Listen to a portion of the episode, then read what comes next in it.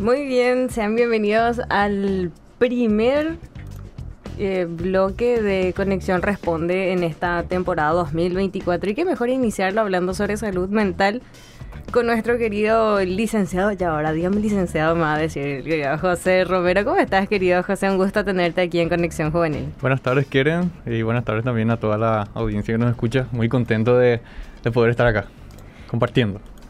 Qué gusto. Nosotros con José nos conocemos de campamentos, justo ahora que, que termina ya la temporada de campamento. Bueno, nos hicimos buenos amigos ahí. También hacemos un poco de música en sus tiempos libres. Enseña guitarra. Después hace traducciones. De todo un poco, de todo un poco. Hay de todo en la viña del Señor. Pero hoy específicamente queremos hablar acerca del síndrome del impostor. Y esto viene mucho de la mano de que estuve yo haciendo evaluaciones en justamente en campamentos y viendo hacia a las personas con quienes trabajo hablando sobre este tema. Yo tengo el síndrome del impostor, dice. ¿Y, ¿Y, será que es así o será que es una lucha así? Bueno, para eso hoy queremos responder esta pregunta. ¿Qué es el síndrome del impostor? ¿Cómo podemos detectarlo? ¿Cómo podemos prevenirlo? ¿O cómo lidiar con él, querido José? Bueno, eh, antes que nada, me gustaría poder contar un poquitito una pequeña anécdota que ocurrió algunos, hace, hace algunos años atrás con respecto a esto, para que la gente también se, se conecte un poco con esto, ¿verdad? Eh, ¿Sabes que hace algunos años atrás un hombre llamado Bud Stockwell, un señor de 53 años, fue noticia hace algunos años atrás en Estados Unidos? Porque este hombre alcanzó varios hitos muy importantes en su carrera comercial hace, hace algunos años atrás ya en Estados Unidos. Tenía una, un almacén que era solamente de, alimentos saludables, así cuestiones saludables, así cero azúcar, cero harina y esas cosas, ¿verdad? Y este señor era un señor muy bueno, con muy buenas capacidades comerciales, al punto que tenía un almacén, el único almacén que tenía, eh, estaba valorado en más de 2 millones de dólares. De tan bueno que era el tipo, bueno, él, hizo un, una mini fortuna con eso, el sueño de todo el mundo, ¿verdad? Obviamente. Entonces a él le catalogaron su comercio como uno de los comercios, como el comercio de, de, alimentos saludables más importante de todo Estados Unidos. Y él tenía un comercio bastante pequeño. Entonces cuando a él le hicieron una entrevista, menciona a su esposa que dice que él hizo la entrevista, hizo todo así como muy rápido, muy cortante, todo así respondió, pa, pa, pa, y, se fue. Ya está, listo. A los dos meses sale la entrevista que le hicieron a él y él dice que lee la entrevista y le mira así a su, a su esposa y él se muere de vergüenza por lo que está leyendo y su esposa así sorprendida, ¿qué te pasa más o menos ahora? Y le dice, yo no entiendo cómo eh, pude, yo haber logrado todo esto? ¿Cómo fue que yo di esta entrevista? ¿Cómo fue que logramos todo el éxito que tuvimos? Cuando a mí la persona me preguntó, me hizo la entrevista, yo me morí de vergüenza, dijo él, ¿verdad? Tipo, yo no sentía que yo merecía realmente nada de lo que nosotros hicimos. O sea, yo entiendo que tenemos un comercio, un negocio muy interesante con, con, con mucho dinero y demás, pero ¿cuánto realmente de todo lo que logramos es gracias a mí y cuánto es realmente gracias a nuestros empleados, gracias a la ubicación que tenemos en, el comercio. Todo el tiempo yo pienso en esto. Yo no siento que el éxito haya sido realmente nuestro o, más bien que haya sido realmente mío. Eso dijo él, ¿verdad? Y una locura, ¿verdad? Porque imagínate tener un, un, comercio así, ¿verdad? El sueño de todo el mundo tener el sueño un, americano. El sueño americano, literalmente. y él sintiéndose así. Es como que llama la atención, ¿verdad? Entonces eso, con eso nosotros, con eso quiero abrir esto que es el tema justamente que nos trae, que es el síndrome del impostor. Según la doctora Valerie Young, que es una psicóloga y fundadora del Instituto de Síndrome del Impostor en Estados Unidos, la más importante en este campo hoy en día, ella explica que el síndrome del impostor es un cuadro psicológico, una serie de pensamientos crónicos en el que la persona en cuestión se siente incapaz de internalizar sus propios logros y sufre un miedo persistente a ser descubierto como un fraude. O sea, básicamente es una persona podemos decir en esencia una persona con mucha capacidad, muchas habilidades eh, para, para, lograr muchas cosas, pero los logros que va consiguiendo es como que no logra hacer los suyos propios, es como que no logra internalizarlo y, la persona se siente como una especie de fraude, como un impostor, justamente, ¿verdad? Y este síndrome de impostor genera un, un sentimiento de engaño muy, muy importante en, la persona, en las personas que le rodean y le hace creer que no es merecedor realmente todo el éxito que llegó a alcanzar, ¿verdad? A pesar de tener, por ejemplo, logros y éxitos que son muy evidentes, a pesar de las pruebas externas de competencia, los elogios de, la gente y de todo el mundo, aquellas personas con este síndrome permanecen convencidos de que son impostores, que no merecen realmente el éxito que tienen y que todo lo que consiguieron es suerte. Es suerte, es el destino, los planetas se alinearon, qué sé yo. La energía. La energía, entonces es como que se sienten engañadores para los demás. O sea, los demás creen que él es muy bueno, muy vale en lo que hace, ¿verdad? Pero esta persona no se siente así, realmente no se siente así. Y justamente esta doctora decía que algunas personas, cuanto más exitosas son o más logros consiguen, más fraudes se sienten es como que van avanzando en la vida, van consiguiendo hitos y es como que constantemente está esa, esa pregunta de yo no hice realmente esto, no, yo no, no, yo no tengo esa capacidad para hacer esto ahora. Yo siento que estoy engañando a la gente. Ese es el pensamiento genérico. Intrusivo, puedes decir. Intrusivo, exactamente. Existe como una disonancia entre la autoimagen la, persona, la, forma en que una persona se ve y la realidad externa. Como que no hay una conexión, digamos, o una causa y efecto entre ambas cosas. Un eslabón perdido por ahí. Un eslabón perdido, exactamente. Entonces es como que la persona se siente un, fraude, ¿verdad? Según un, un medio muy importante iraní de psicología, dice que más del 70% e incluso el 80% de la población mundial a lo largo incluso de la historia experimentó el síndrome del impostor en algún momento de sus vidas por lo menos una vez. Pudo haber sido yo, pudiste haber sido vos, pudo, haber sido alguien que no, nos está escuchando de una manera constante, a lo mejor una vez más le pasó, pero todos en, en alguna medida o gran parte sufrieron eso. ¿verdad?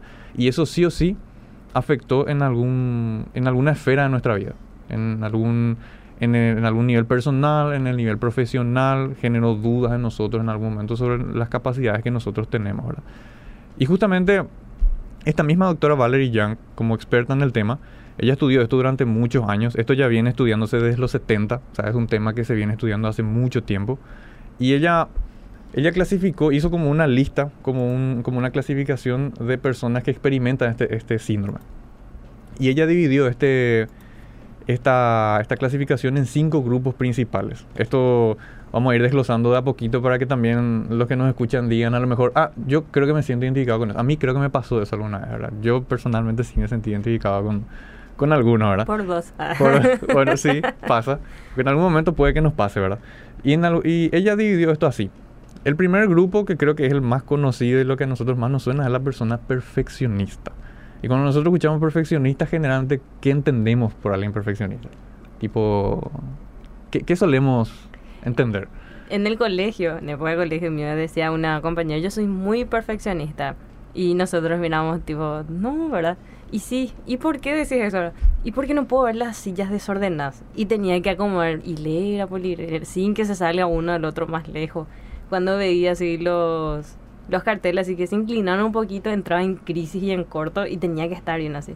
E, ese fue en época de adolescencia lo que nosotros entendíamos por perfeccionismo, una persona que no puede ver un desorden o una desalineación de algunas cosas. Sí, y justamente va muy de la mano porque según Valerie Young, una autora experta en el tema, decía que la perfeccionista es esa persona, pero más allá de eso también inclusive es la persona que se pone expectativas muy altas sobre sí mismo, ¿verdad?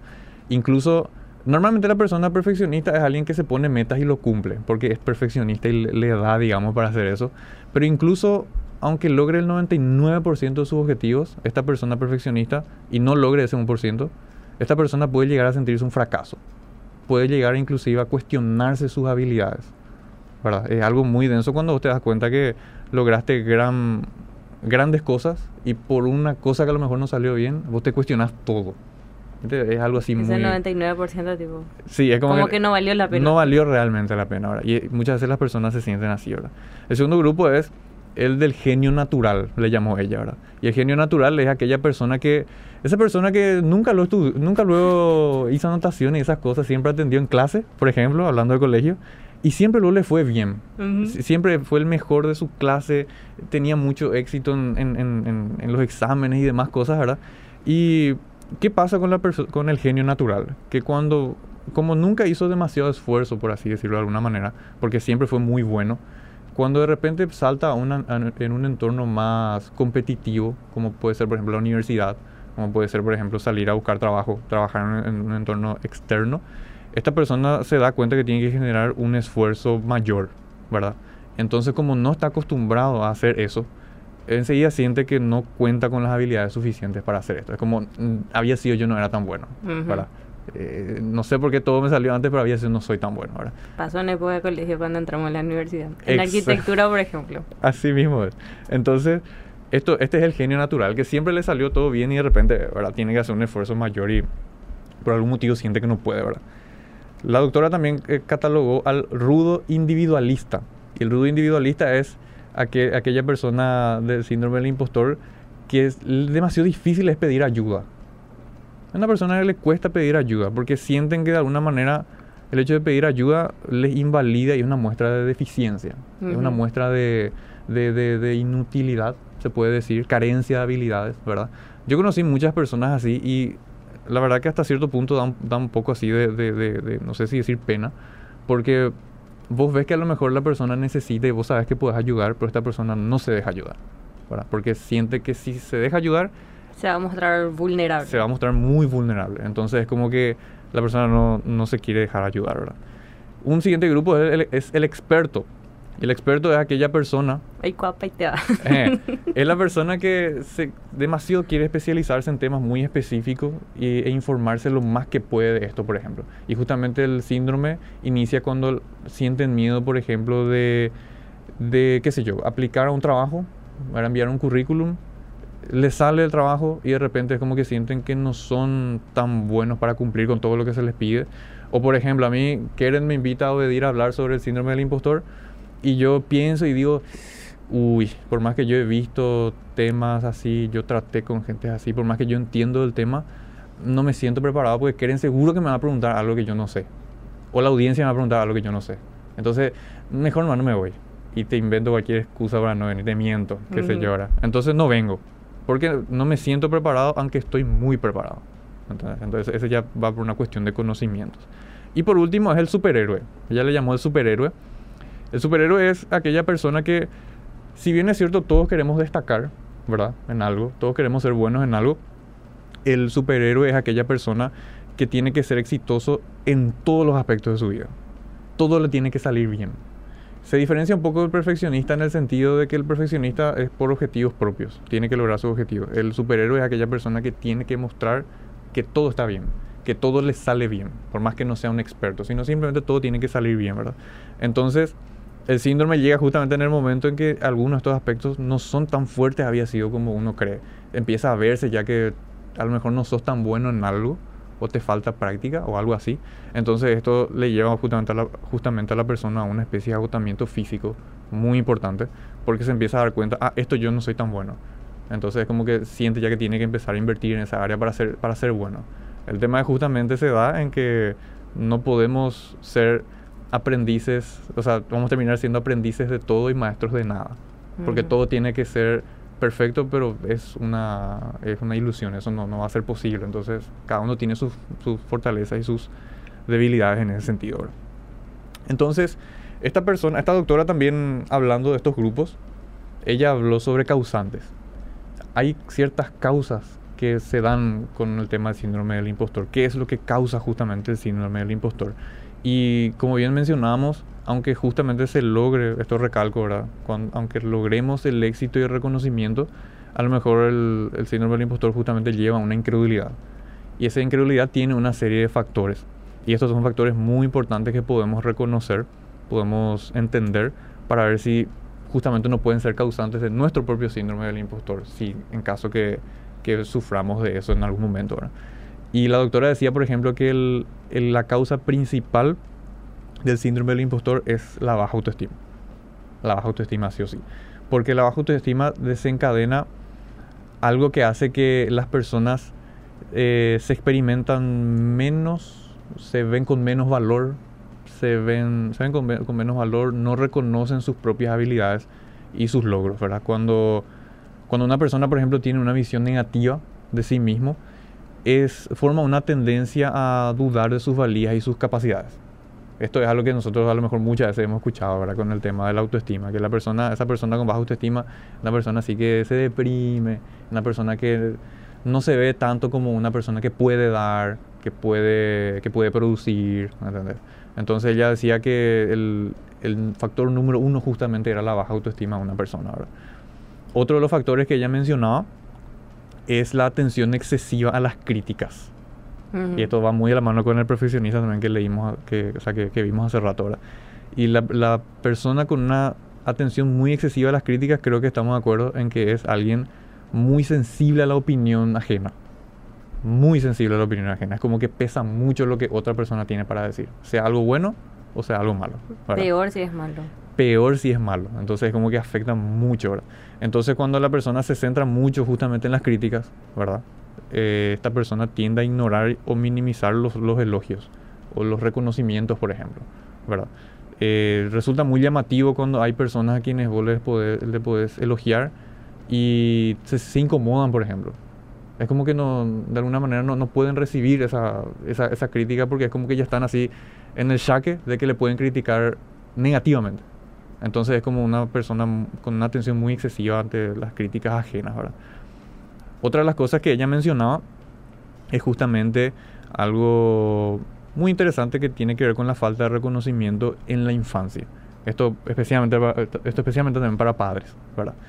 Eh, ella decía, por ejemplo, que la falta de reconocimiento en la infancia puede contribuir en este, en este síndrome debido a que durante la etapa, esta etapa que es muy crucial del desarrollo humano, los niños buscan la validación y el apoyo de sus figuras de autoridad, de, de sus padres, de sus maestros en la escuela y demás, ¿verdad?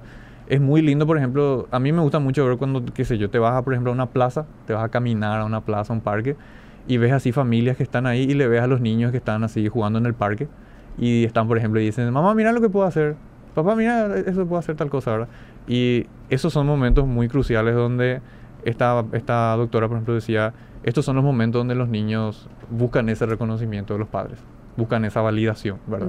Entonces, cuando estos niños no reciben esta validación y, hasta reciben lo contrario, que son críticas, por ejemplo, o, juicios. Entonces, esto puede eh, directamente generar sentimientos de inseguridad en, el niño con el paso del tiempo. Esto puede generar dudas sobre su, sobre su valía y sus capacidades también. Entonces, esto es muy, muy importante a tener en cuenta. ¿verdad? Eh, y una última cosa que ella mencionaba con respecto a esto es justamente a lo que mencionábamos por arribita hace rato, que es la distorsión para aceptar el éxito. Esto, también va de la mano con lo anterior que hablamos. Y justamente la, ella decía que la distorsión para, para aceptar el éxito, el, el, ser renuente a aceptar el éxito, estaba muy relacionado con, con el miedo o con el, con el fracaso, miedo al fracaso o al rechazo, ¿verdad? ¿Por qué? Porque una persona que en el pasado, por ejemplo, recibió muchas críticas o muchos juicios negativos por parte de otras personas, eh, esto puede crear una tendencia a minimizar justamente los logros para evitar, como hace rato mencionaste, sentirse vulnerable. Entonces, si yo minimizo mis logros y, e hice algo bueno, entonces cuando alguien me felicite, yo voy a decir, eh, no, era, para tanto. no era para tanto, ¿verdad? Y si por algún motivo viene alguien y me critica, voy a decir, no era luego gran cosa. o sea, ni lo uno ni lo ni otro. Lo uno, ni lo uno, ni lo uno ni lo otro. Entonces, es como que no, no, me voy a, no me voy a sentir vulnerable, no me voy a abrir, me voy a separar emocionalmente de la, del, asunto para no sufrir, básicamente, ¿verdad? Eso mencionaba esta, esta doctora, ¿verdad? Y pensando en todo esto, yo decía, bueno, bueno, vamos a suponer, bueno, me siento identificado, ¿verdad? Yo muchas veces me vi como, como el, en el caso del experto, ¿verdad? La persona que siempre tenía que saber un poco más de, de todo, ¿verdad? Para no sentirme desastre, ¿verdad? Entonces, yo pensaba nomás y decía, ¿cómo nosotros podemos llegar a, detectar esto y a superar esto, más bien, ¿verdad? Porque es una cuestión que de, acuerdo a la persona puede afectar más, puede afectar menos, pero afecta, ¿verdad? En, algunas áreas de nuestras vidas. Entonces, lo primero justamente que, que, decía esta doctora por medio de sus estudios es que lo primero que se debe dejar de hacer con el tema del síndrome del impostor es dejar atrás las comparaciones. Es evitar compararse. Porque justamente al verme yo como un fraude, yo veo que el resto sí son muy buenos y no son fraudes. Entonces, eh, lo que estoy haciendo automáticamente con eso es compararme. Entonces ella decía, dejar atrás, dejar atrás las comparaciones, pensar en la trayectoria, por ejemplo, que tuvimos. Ejemplo, ¿cuáles fueron metas que yo alcancé? Mis metas personales. Eh, ¿Cómo cambió mi vida con esas metas? Eh, ¿Cómo cambió mi, mi, ser con esas metas? ¿En qué áreas yo mejoré, por ejemplo? ¿verdad?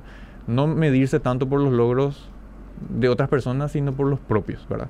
Y el problema de la comparación es justamente que es, es una muy mala amiga la comparación, porque vos al hacer eso sí o sí vas a encontrar a alguien que hace las cosas mejor que vos. Sí o sí. Siempre hay alguien que hace mejor. Entonces, tu objetivo a superar siempre, ella decía, tiene que ser vos mismo. Vos tenés que ser el objetivo a superar. No tu vecino, no aquel que sabe hacer mejor las cosas que, que, vos supuestamente. No, vos tenés que aprender a superarte a vos mismo. Entonces tiene que ser tu parámetro. Otra cosa que ella decía es algo que nos ayuda a mantener el enfoque es organizar, organizarnos, establecer metas claras, objetivos a corto, mediano y largo plazo. Que sean alcanzables. Que sean alcanzables, por y supuesto. medibles. Y medibles, ¿verdad? Entonces, el tema con tener objetivos es muy lindo porque sabes que vas a tener como un camino, vas, vas a trazar tu objetivo, vas a ver tu, vas a trazar tu hoja de ruta y vas a, vas a decir, bueno, yo voy a avanzar hacia esta dirección, con estos pasos pequeños, así, pa, pa, pa, pa. Entonces, cuando yo mantengo eso, voy a tener mi enfoque así súper, eh, así, voy a estar súper enfocado al 100% y eso me va a ayudar también a ser disciplinado, ¿verdad? Porque muchas veces no, queremos hacer las cosas porque no sentimos hacer las cosas, ¿verdad? Voy a irme al gimnasio. No, no me quiero ir al gimnasio. Voy a salir a caminar. No, no, que, que ¿verdad? Ay, quiero venirte entonces, entonces, justamente el poder establecerse metas y avanzar en pasos pequeños nos ayuda a mantener el enfoque. Y ese enfoque es muy importante para no estar sufriendo de no, no, no sentirse un impostor, básicamente, sino avanzar, ¿verdad? otra cosa que decía ella, la doctora Valerie Young, es celebrar tu éxito. No subestimes tus logros. Y era, es algo imperativo. Celebrar cada paso hacia adelante, celebrarlo, celebrarlo, por pequeño que sea ese paso, ¿verdad? Reconoce siempre tus esfuerzos. A mí me gustó mucho una vez un, profesional así también que decía que tenés que mimarte con pequeños gustos. En mi caso, por ejemplo, yo soy muy dulcero. Por, por, una cuestión de salud tuve que dejar de consumir muchos dulces, pero soy muy dulcero. Entonces yo decía, por ejemplo, bueno, o sea, puedo decir, bueno, hoy logré esto, hoy, me logré, hoy logré este objetivo, me voy a comprar un alfajor para mí, algo así, pequeño, ¿verdad? O voy a ver un episodio de mi serie, cuando ya logré todas las cosas que tengo que hacer mimarse en pequeñas medidas. ¿verdad? Entonces, al hacer eso, vos podés celebrar tu éxito. El, objetivo es que vos puedas celebrar las cosas que hiciste, las cosas buenas que hiciste, hacia tus objetivos, hacia tus metas, hacia, hacia lo que querés lograr. ¿verdad? Otra cosa, ella decía, habla esto con un mentor, con un amigo y en, el mejor de los casos con un terapeuta, con un psicólogo con un psicólogo, con un profesional, vos podés obtener una perspectiva externa de lo que ocurre, justamente, y con eso vas a poder sacudir creencias irracionales y traerte a la realidad. Y esto es un punto muy interesante porque muchos de los, muchas de las cosas que nosotros creemos o podemos llegar a creer pueden llegar a ser creencias irracionales. Yo me acuerdo, a ver si, si recuerdo bien, en un campamento al pastor Miguel Gil yo le escuché predicar y él dijo que todos le tenemos, eh, perdón si me equivoco, pero le tenemos como un miedo irracional al sapo. Sí. ¿Verdad? Y, Porque el sapo te puede orinar. Cosas así, ¿verdad? Te puede atacar. Exacto, ¿verdad? Pero el caso es que no es que te va a ver y va a ocurrir eso. O sea, no es que vos salís de noche a tu patio y de repente así, ¡pam! Te sale un sapo. No. Sino que más bien pasa por una cuestión irreal de que eso pueda llegar a ocurrir. Entonces ahí vos enseguida sentís un miedo así terrible de que eso pueda ocurrir. Y eso tiende a ser irracional. Entonces, cuando vos consultás, por ejemplo, con un, con un terapeuta, con un profesional de la salud mental en este caso, puede ayudar a justamente sacar a flote esas creencias irracionales y reemplazarlos por creencias que son más racionales. Porque justamente el síndrome del impostor es esto. Vos te sentís un impostor. En realidad no sos un impostor, pero te sentís así. Entonces esto puede ayudar. Y lo último, esto quiero agregarlo yo porque me gustó mucho y vale la pena creo yo hablar de esto es lo más importante de todo esto, por ser último no es lo más importante, es entender la manera en que Dios me ve. Y esto es muy importante. Recuerdo el, año pasado, nosotros habíamos hablado, o sea, asistí, mejor dicho, en una conferencia de Alex San Pedro y tiró un concepto muy interesante que era que como cristianos tenemos que desarrollar nuestra teoestima, no nuestra autoestima. La autoestima es el valor que yo veo que tengo. Según Alex San Pedro, la teoestima es el valor que yo tengo porque Dios me lo da. Es el valor que tengo porque Dios me ve así. ¿Verdad? Y esto es muy importante porque estoy muy seguro que muchas veces se nos olvida. ¿Y cómo nosotros desarrollamos una teoestima? ¿Cómo, ¿Cómo hacemos esto? Por medio de su palabra. En la palabra de Dios nosotros encontramos muchas maneras de cómo Dios nos ve y las cosas que Él tiene para nosotros, por ejemplo. En algún, voy a por tirar una ayuda, eh, en alguna parte de Isaías, por ejemplo, menciona, eh, yo tengo planes de bien y no de mal para ustedes, por ejemplo, ¿verdad? Job decía en capítulo 7, ¿qué, ¿qué, es lo que tiene el ser humano para que vos tanto pienses en él? O sea, una cierta importancia tiene. Efesios 2, eh, muy importante, somos su obra maestra, hechos de nuevo en Cristo Jesús para, para toda, y enteramente preparados para toda buena obra. Entonces, cuando nosotros vemos, nos vemos como Dios nos ve y aprendemos eso, eh, empezamos a vivir, sanamos, empezamos a vivir bien, fuera de las creencias irracionales y explotando, por supuesto, todo nuestro potencial también, ¿verdad? Y, y eso, ¿verdad? Y así, muy importante. Mira, pues qué interesante. Yo creo que uno de los puntos eh, que, que, es el primer paso y que más nos cuesta es el pedir ayuda. Y eso eh, para todos. Y no tiene que ver mucho con el egoísmo, sino con creencias irracionales acerca de ir a terapia o consultar o hablar. Entonces, si, si vos crees, decir, ya yo tengo esto, algunos cuantos, eh, lo marqué en mi lista, o tengo un amigo que puede hacer esto, puedes acercarte eh, con nuestro licenciado, el José. ¿Verdad, querido José? Si quieres comentarnos un poquito dónde estás trabajando, cómo te puede encontrar la gente, la audiencia. Bueno, en mi caso, eh, yo atiendo en consultorio. Eh, imagino que algunas personas que estarán escuchando también estarán familiarizadas con la librería cristiana Oasis, ¿verdad? Yo tengo mi consultorio en la librería, en la librería misma, ¿verdad? Entonces, la librería está ubicada sobre Francisco Paredes y Acceso Sur, en la ciudad de Villa Lisa. Entonces, ahí, ahí pueden encontrar, ¿verdad? Eh, mi, ¿Puedo decir mi, número de teléfono? Eh, para las personas también que están anotando, eh, me pueden contactar también al 0982 este 316 419. Entonces, ahí estoy atendiendo yo también, podemos hablar también de estos, de estos temas, porque estos son realmente temas muy importantes para, para justamente ir, eliminando, ir eliminándolos y sacar nuestro, nuestro potencial. Somos personas muy capaces todas, nadie es completamente así, ¿verdad? Todos tenemos muchas capacidades y se trata de explotar esas capacidades también ¿verdad? al máximo. Y por eso estamos nosotros para ayudarte en todo lo que respecta a las áreas mentales, económicas y espirituales por sobre todo. Gracias querido José por tu tiempo. Muchas muy, gracias. Muy oportuno. Y será hasta un próximo encuentro porque como les dije, le dije a José, esta va a ser tu casa para este 2024 y esperamos mucho Qué tiempo genial. más. será hasta un próximo episodio de Conexión Responde.